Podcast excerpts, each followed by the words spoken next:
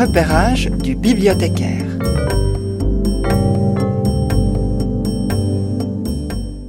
Bonjour, bonjour, nous sommes euh, au mois de juin et bientôt juillet, donc les vacances scolaires, l'été et bientôt la rentrée littéraire avec euh, son déferlement des nouveautés, plus de 100 titres qui sont attendus et bien entendu la frénésie des prix littéraires et de la course à la nouveauté.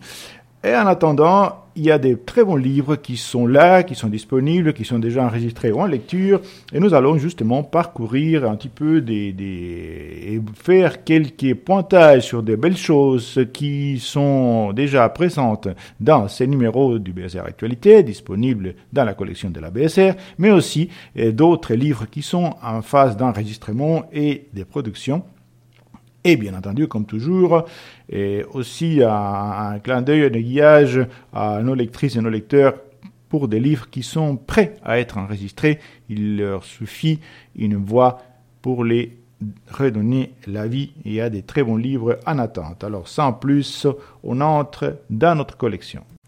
Eh bien, qu'est-ce qu'on a repéré, qu'est-ce qu'on a trouvé intéressant dans, cette liste du mois de juin. Mais bien entendu, il y a toujours, toujours euh, des livres de tout genre. Évidemment, notre collection des, romans policiers pour les amatrices et les amateurs de romans policiers, qui est assez grande. Il y a des pour la jeunesse, des documentaires et des romans, bien entendu.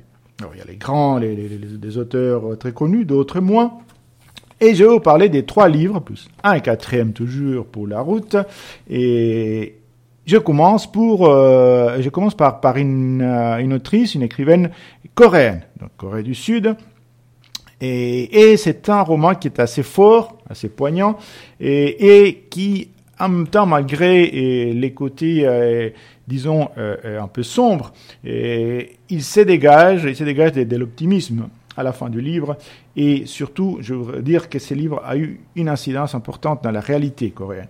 Alors, l'autrice s'appelle Ji Jung-gong et le livre s'appelle Les enfants du silence. Alors, pourquoi les enfants du silence? Ce sont euh, des enfants, des, des, adolescents, qui sont dans une école assez spéciale en, en, Corée, qui euh, est censée s'occuper des enfants qui, sont, qui ont des problèmes de surdité, donc qui sont malentendants ou, non-entendants, mais aussi d'autres jeunes, des enfants qui ont ce qu'on appelle du, retard mental. Parfois, il y a les deux, ils sont, qui ont des, problèmes des, des, d'apprentissage, des retards mentaux et aussi des surdités. Alors, c'est des institutions dans lesquelles un jeune professeur, plein d'entrants, idéaliste, arrive et, et, il va, il va se heurter à la situation réelle de cette école, qui est une école étrange. Il faut savoir qu'en Corée, ou peut-être dans d'autres pays d'Asie, il, y, a, une notion de la hiérarchie assez forte, c'est-à-dire que les inférieurs ne sont rien pour, ceux qui sont en dessus. Et euh, alors il va, il va d'abord se, confronter un petit peu à, la, caractère méprisant des, patrons de, cette école, mais et, petit à petit, il va entrer en contact avec ses enfants et va comprendre qu'il y a des choses qui se passent dans cette école. Et et il va comprendre plusieurs choses. La première, c'est qu'il y a un problème déjà d'encadrement, parce que certains de ces, euh, personnes qui sont censées encadrer des enfants malentendants ou, ou, sourds ne connaissent pas la langue des signes. Alors, ils n'arrivent pas à communiquer tout simplement. Ils s'en fichent de leur apprendre quoi que ce soit. Mais, encore plus grave, il y a tout un appareil d'agression euh, sexuelle et physique qui est mis en place euh, contre ces enfants et ces jeunes qui sont dans l'impossibilité de les dénoncer. Donc, ce jeune, ce jeune homme, ce jeune professeur va se battre et à côté d'une, d'une, d'une femme, d'une jeune femme qu'il va rencontrer dans cette ville, qui est militante des droits de l'homme, et vont tout faire pour essayer de, de, de mettre à jour cette problématique, cette, cette, cette tragédie qui, euh, à laquelle ces, ces, ces, enfants, ces jeunes libraires eux-mêmes sont confrontés. Alors, ils vont eux-mêmes euh, devoir affronter déjà euh, une, justice euh, et même une police corrompue, euh, des puissants de la ville qui sont appuyés aussi bien par ces institutions que par des, une sorte de, de, variant de l'église protestante qui s'est implantée en Corée et dont un notable euh, veut aussi euh, cacher l'affaire. Donc il y a tout, un appareil politico, judiciaire, etc., qui va faire barrage contre le fait que la vérité éclate, mais malgré tout, ils vont se battre, ils vont se battre, ils vont obtenir des résultats assez, mitigés, puisqu'il y a quand même deux personnes qui sont condamnées, mais a des peines très, très faibles, etc. Mais qu'il faut savoir, c'est qu'ils vont continuer jusqu'à la fin, et qu'il y a des jeunes qui vont, qui vont recouvrer l'espoir et l'envie de vivre, et surtout que ces livres, qui est basé sur des faits réels, parce que c'est pas une fiction, c'est bien sûr c'est un roman, mais c'est un roman qui est basé sur des faits réels, euh, des faits qui se sont déroulés en 2005 en Corée.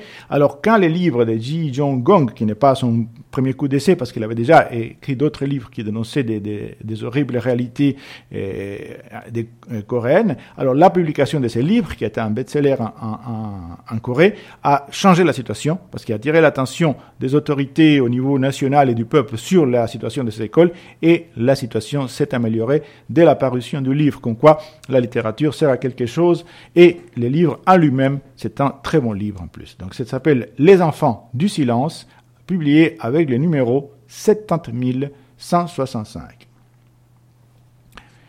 Bon, on quitte la Corée et on va prendre le large hein, pour respirer un peu et on va prendre le large vers les vers le sud, vers la vers l'Océanie, et puis vers les, Tahiti, euh, toute la Polynésie euh, française, mais pas seulement, avec un personnage une, autrice qui est une, euh, grande euh, reporter et, une femme complètement euh, incroyable, courageuse et, grande plume, belle plume.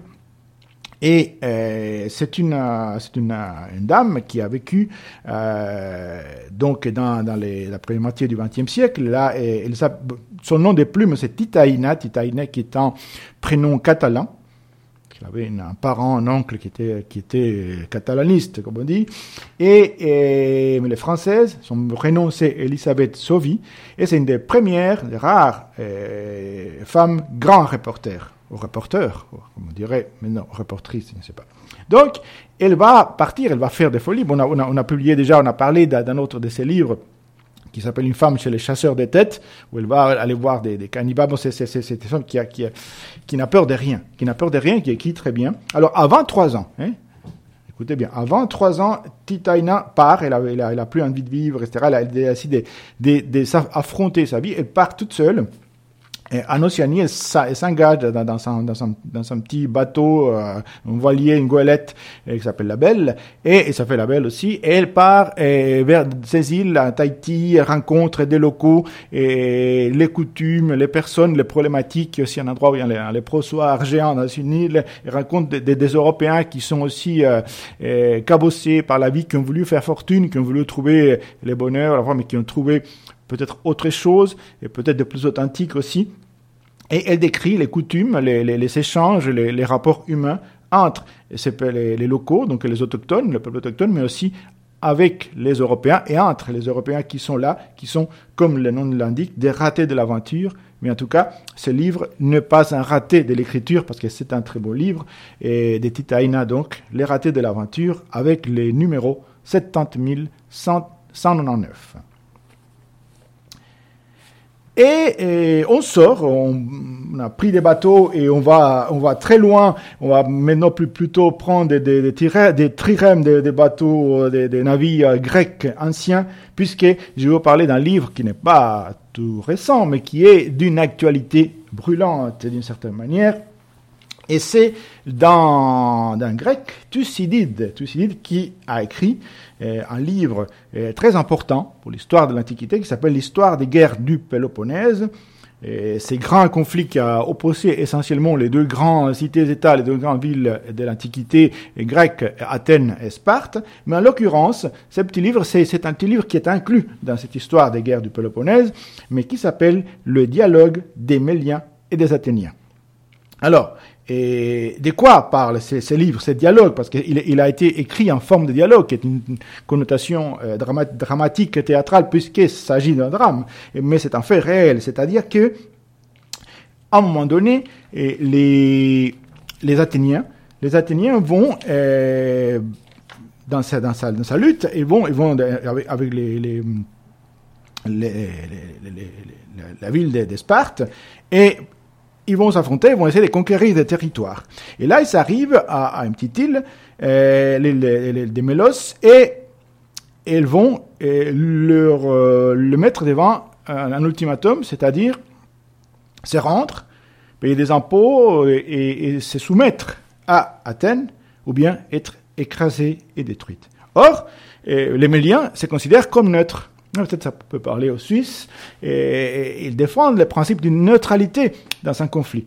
Nous, on n'est ni avec vous, ni avec les autres. Dans la réalité, les Méliens ont été plus ou moins euh, proches de Sparte. Mais ça, c'est notre histoire. Mais ils se, ils se, ils se, ils se veulent neutres.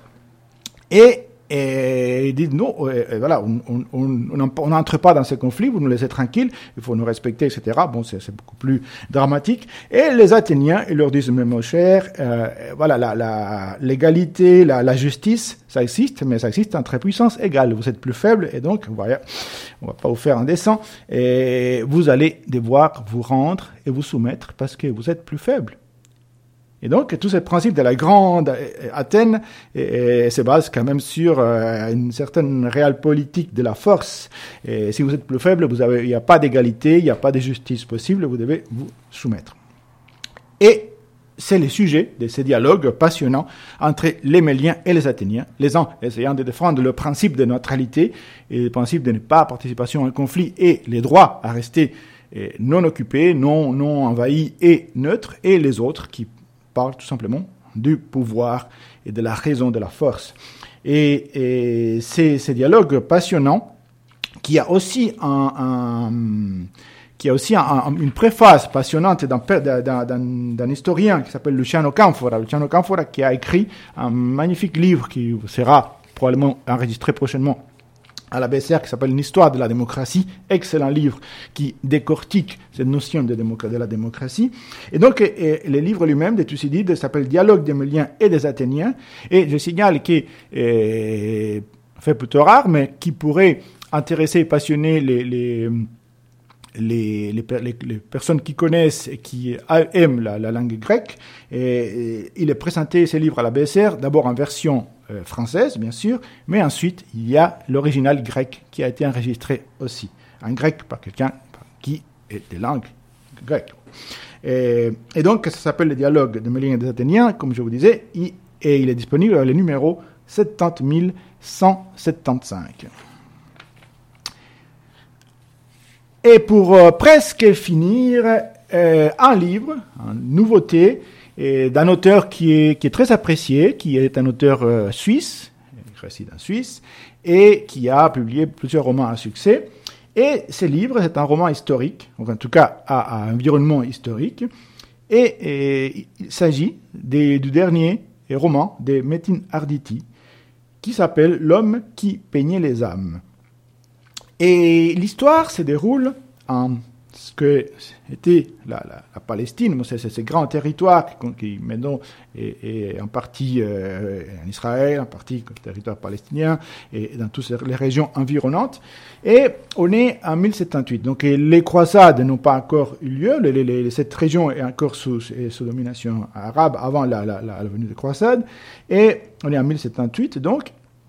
Et c'est l'histoire, c'est l'histoire d'un jeune, d'un jeune pêcheur euh, pêcheur euh, euh, qui pêche des pêcheurs de, poissons. Bon, pêcheur, pêcheur on, est tous bien sûr. Et, là, il a, c'est un jeune, en plus qui a 14 ans, et, qui livre du, du, poisson, entre autres, à des monastères, donc un grand monastère qui se trouve en Terre Sainte, et il va découvrir les icônes. Que pour les juifs et les musulmans, la, peinture, la représentation humaine est, interdite. En l'occurrence, c'est un, monastère euh, qui serait, euh, on va dire, orthodoxe. Et il va découvrir les icônes. il va être fasciné par les icônes. Et il va vouloir devenir celui qui peint, ou plutôt qui écrit, parce que là, il y a cette notion, comme le dit un moine, les, icônes ne se peignent pas, ils s'écrivent. C'est de l'écriture quelque sorte, l'écriture visuelle de l'écriture euh, artistique et, aussi euh, mystique. Et donc, Avner, euh, il va vouloir faire ça. Et il va, pour cela, renoncer à sa foi, à sa, religion, à sa culture, et se convertir, se baptiser, même si lui-même, pas vraiment la foi. La, la foi qu'il a, c'est la foi en l'art, en quelque sorte. Et évidemment, rejeté par sa famille, il va aller voir, il va trouver un, un, un, Mansour qui, qui, est musulman, qui va en quelque sorte prendre les, les, les rôles des substituts paternels. Et, et, voilà, là, on va voyager avec Avner et avec son, son, son désir de beauté et, et des, des, des, maîtrises de l'art à travers tout ce territoire euh, merveilleux. On va aller à, bien sûr à Nazareth, on va aller à Jérusalem, bien entendu, à Bethléem, et au magnifique monastère de Marsaba qui se trouve euh, dans le désert de Judée. C'est assez impressionnant, le monastère de Marsaba, pour, pour ceux qui, n'ont pas été. C'est un, des plus anciens monastères de, de en général des, chrétiens et des, des, du IVe siècle, si je ne m'abuse. Et, et, là, il est sur une sorte de, de des, des falaises, des, des, plutôt des, euh, euh, sur un bord, sur le bord d'une gorge, et c'est assez impressionnant. Et les moines sont très accueillants. Enfin, les femmes sont pas acceptées même maintenant, mais, mais ils sont accueillants, ils vont un petit café. Puis là, là c'est tout, tout ça est recréé. Bon, on est en 1078, bien entendu. Et, et, et c'est l'histoire de ces, de, ces, de ces jeunes Avner qui est prêt à, à, à pour cette passion pour cet amour de, l'art, de la création, à renoncer à tout et aller euh, jusque cela le, le, mène. C'est un, un, très beau roman. L'homme qui peignait les âmes de Metin Arditi, disponible avec le numéro, le numéro pardon, 70355. Et si jamais et vous voulez encore rire euh, un peu après toute cette intensité, je vous conseille un livre dont je vous avais déjà parlé, mais qui n'était pas encore enregistré et qui maintenant est disponible. C'est ce fameux livre de, de cet écrivain croate Ante Tomic, qui s'appelle Miracle à la combe aux aspics. Et, et, là, vous allez vous éclater, vous allez rire, c'est complètement loufoque, fou. Et, en même temps, on a une vision de la, Croatie, mais aussi de, l'Europe, d'une certaine manière contemporaine, et, le miracle à la combe s'explique pour rire avec plaisir et en même temps réfléchir. Il est disponible avec le numéro 70195. Et avec cela, je vous invite bien sûr à découvrir tous les restes de nouveautés. On a plus de 80 ces mois-ci. Eh bien, qu'est-ce qu'il y a en lecture et en production et qui sera très prochainement disponible déjà pour écoute? Eh bien, des dizaines et des dizaines de titres, et parmi ces titres, je vais vous en parler des deux, un américain et un autre d'un écrivain qui est devenu américain, mais qui est un peu les champions de, la, langue yiddish. Donc, le premier, c'est euh, Ernest Haycox. Ernest Haycox, c'est un écrivain qui a été euh, adoubé par, par les grands, même Hemingway l'admirait, l'adorait. Et Ernest Haycox, c'est l'écrivain, Haycox, c'est l'écrivain qui a le mieux capté cette dite conquête de l'Ouest, avec toute cette beauté, les paysages magnifiques, la brutalité, l'intensité, et en même temps parfois la, pureté aussi des gens et, et le courage. Mais aussi les, les, les affrontements euh, interraciaux, les racismes aussi euh, envers les, les, Indiens, les, Amérindiens, les, autochtones, les vrais euh, propriétaires de, de ce territoire, mais euh, tous ces blancs qui vont là-bas, qui vont, qui vont essayer de conquérir avec chacun ses intentions, euh, son éthique, euh, sa manière de voir le monde et aussi les relations humaines, l'amour qui peut se présenter, le rejet et tous ces principes d'un certain puritanisme parfois. Et donc tout cela, et, avec la brutalité et la, et la magnificence de la nature, est très très bien capté et décrit et rendu par Ernest Haycox, qui est un magnifique auteur. Et donc ce livre, qui est un gros livre, et nous raconte, il nous fait vivre, nous fait vivre comme si on y était, tout ce processus de la conquête de l'Ouest et l'implantation et la, la, la, la, naissance, la naissance des villes de l'Ouest. Et, et, vraiment, c'est mieux que d'aller voir un film, on y est en l'écoutant. Ernest Haycox, Les Pionniers, qui sera très bientôt disponible. Le deuxième titre dont je vais vous parler, qui, sera aussi est très prochainement disponible pour écoute à la BSR.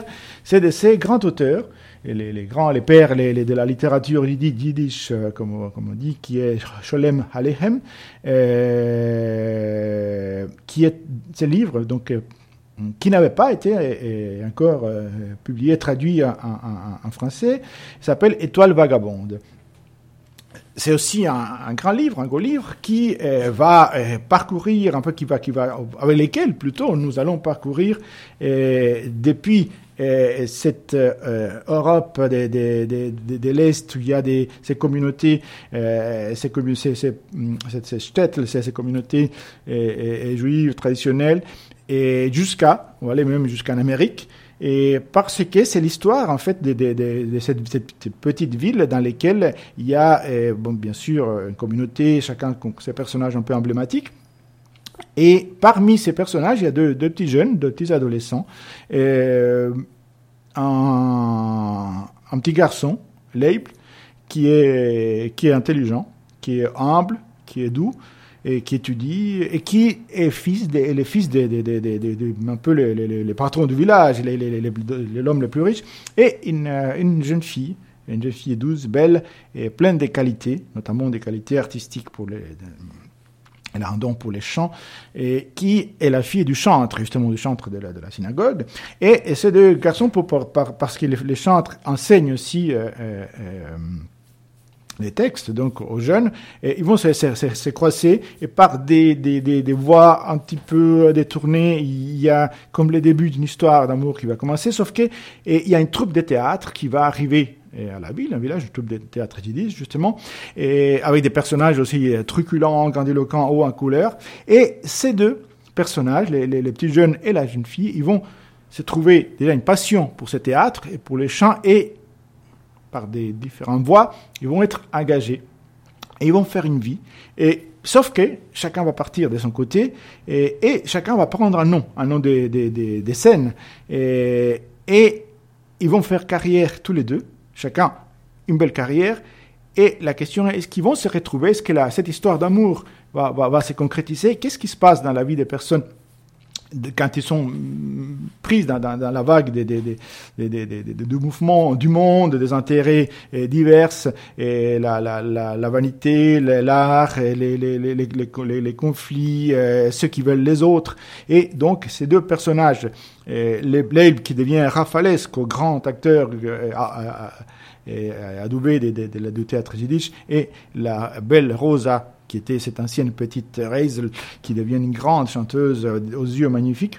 Que vont-ils devenir? Vont-ils se retrouver? Et donc ces romans nous, nous, mènent un petit peu comme une caresse et en même temps comme, comme nous pousse des, des, des, du bras pour, pour euh, pénétrer dans ce monde. Très joli roman qui s'appelle Étoile vagabonde et qui sera bientôt disponible. Et avec cela, bien sûr, beaucoup d'autres.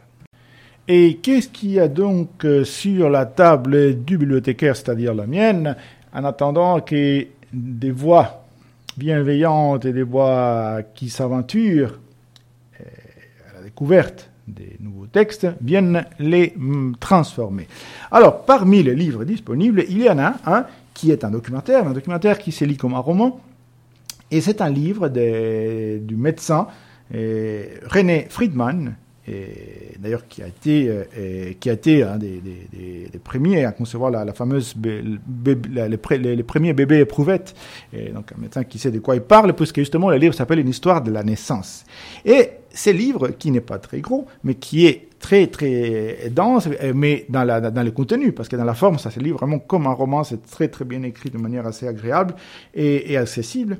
Et ça va nous raconter en fait la naissance ce phénomène de, qui, euh, grâce auquel on est tous là, euh, moi entendez parler, vous entendez écouter, bien entendu, si on n'était pas né, euh, on ne serait pas en train de faire cela. Et, et donc la, naissance et, et va être prise dans ces livres sous tous ces aspects. Les aspects d'abord mythologiques, on va, on va se, rappeler, se rappeler un certain nombre de choses et en apprendre d'autres sur les, les mythes de la, de la, création, la naissance des dieux, des divinités, et avec des, des, des commentaires assez intéressants, assez fins, et, et, qui vont être mis en rapport avec la, la réalité, avec la, la, médecine, avec l'acte de naître, comment se forme l'embryon, comment l'histoire a évolué dans la conception de où et quand la vie commence. Maintenant, il y a des, des polémiques autour de certains aspects de cela, et, et, et justement, et ces livres aussi nous permettent de voir ça. Après, la, tout, tout la problématique de, ces, phénomènes, ces processus, ces mystères, en même temps, c'est parce qu'il y a encore des, zones de mystère sur certains eh, éléments de la, de la naissance de la formation eh, des premières étapes, même si on, a, on sait beaucoup, on a, on a, tous, ces, tous ces appareils qui, qui permettent de voir les bébés, de l'écouter, etc. Mais il y a encore des petits détails qu'on n'arrive pas encore à, connaître. Et, et on va parler aussi de tous ces phénomènes, de comment se forme l'œuf, de, de, comment, par exemple, il y a ce phénomène des enfants siamois, assez incroyables, et, et tout ce que cela pose comme question. Et, qu'est-ce qu'est un, un, un siamois un, un cas assez récent dont il y a une, une femme, euh, enfin, ou deux plutôt, enfin, qui, qui sont nés ou qui est né avec un corps et deux têtes en Angleterre et, et qui en plus manifestait le désir de, se marier.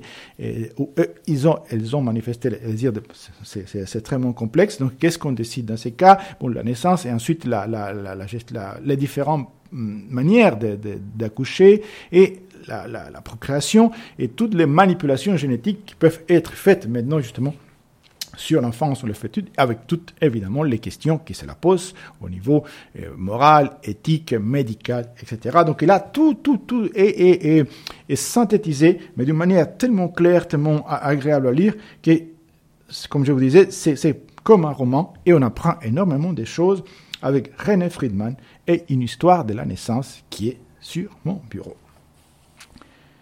Alors, un autre livre, là, c'est un roman. C'est un roman, un gros roman, mais qui aussi se lit comme de la petite bière, comment dire. C'est un, livre de Jean-Michel Guénassia, qui avait écrit les clubs des, incorrigibles optimistes il y a quelques années, qui, qui, euh, maintenant euh, reprend et certains personnages dans les, ça commence dans les années 60 et le livre s'appelle Les Terres Promises, au pluriel, Les Terres Promises. Et il y a des personnages, donc il y a Michel Marini qui est celui qui parle à la première personne, qui est un jeune qui va, qui va avoir, qui a son bac, son baccalauréat, et qui a une histoire d'amour, qui a un frère qui disparaît parce qu'il était en Algérie, c'est la guerre d'Algérie, il se passe quelque chose là-bas, les frères disparaissent, le frère avait une copine, mais une autre copine aussi en Algérie.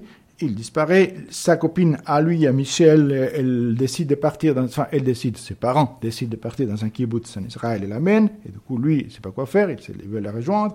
Il y a des Russes, des anciens, des, des, anciens euh, soviétiques euh, qui ont fui les, les, régimes communistes qui sont là euh, en France, mais chacun avec son histoire. Bref, il y a un tas d'événements qui se produisent, et aussi bien en France, et, que justement après, il va aller chercher sa, sa, ami en Israël, qu'en Algérie, avec tout ce processus de l'indépendance qui va commencer, donc tous les, les, les, les premières années de l'indépendance algérienne, qui sont décrites avec, avec beaucoup de détails, parce que justement les frères, on va, on va découvrir que le frère de Michel va être là, et puis par des raisons euh, diverses et variées, va avoir un, un, rôle à jouer dans cette, euh, dans cette transformation de l'Algérie.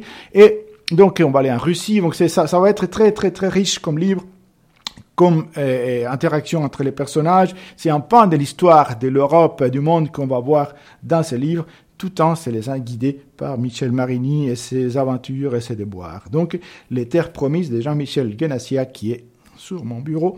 Et pour finir, un livre d'un sacré personnage qui avait été euh, un peu oublié, même s'il y a une année et quelques et demi, on a, on a publié sa, son autobiographie. Et c'est un personnage qui me fait penser un petit peu à la Titaïne dont, on a parlé avec ses livres des, des, des sur les, les, les, ratés de l'aventure. Et l'auteur dont je vais parler, c'est un personnage en, en couleur, William Seabrook. Seabrook, c'est un, euh, un Américain qui, euh, qui connaissait d'ailleurs, il, il parlait français, il a, vécu en France, euh, il a connu Paul Morand, il a connu plusieurs écrivains, Valérie Larbeau et d'autres, et qui a étudié d'ailleurs brièvement à, l'université de Genève, d'ailleurs la philosophie, mais qui euh, avait une passion pour, disons, aller plus loin, s'immerger dans, dans le monde, connaître, apprendre, écrire, bien sûr, il avait aussi quelques euh, petites, euh, comment dirais-je, perversions dont il était très conscient. D'ailleurs, son autobiographie, qu'on va faire lire aussi à la BSR, est, passionnante, des sincérités et des, connaissances de soi, en quelque sorte, et d'introspection et, et des franchises. Mais là, je vais vous parler d'un livre qui est peut-être son livre le plus, plus célèbre, qui s'appelle L'île magique. Et ce livre, L'île magique, qui est un mélange des récits de voyage, des, documents ethnographiques, d'autobiographies et des réflexions philosophiques et en même temps sociologiques, c'est un livre qui, qui parle d'Haïti, de l'île d'Haïti, vu par un Américain atypique, sans préjugés, plutôt critique envers ses compatriotes, ouvert à l'autre et ouvert à tel point qu'il condamne et critique les racismes américains et qui émet des, des, des, des, réflexions et des conceptions qui vont à l'encontre de tout ce qui était pensé dans son pays à l'époque, très critique envers l'occupation américaine, parce qu'à un moment donné, Haïti a été occupé par, par les Américains, et donc une grande ouverture d'esprit, mais ce qui a rendu célèbre ces livres, c'est une partie qui, qui n'est pas forcément les, du, du, livre, mais qui est intense, parce que euh, William Seabrook a réussi à se faire en quelque sorte adopter par des, par des pratiquants du vaudou. Il a été initié, c'était en tout cas les premiers blancs connus à être vraiment initiés en profondeur dans les mystères du vaudou. Et c'est aussi la première personne, en tout cas les premiers écrits dans lesquels les mots et les concepts des zombies est mentionné. Parce que il la, rencontre, enfin, il, essaie d'expliquer ce qui se passe avec ces zombies qui existent.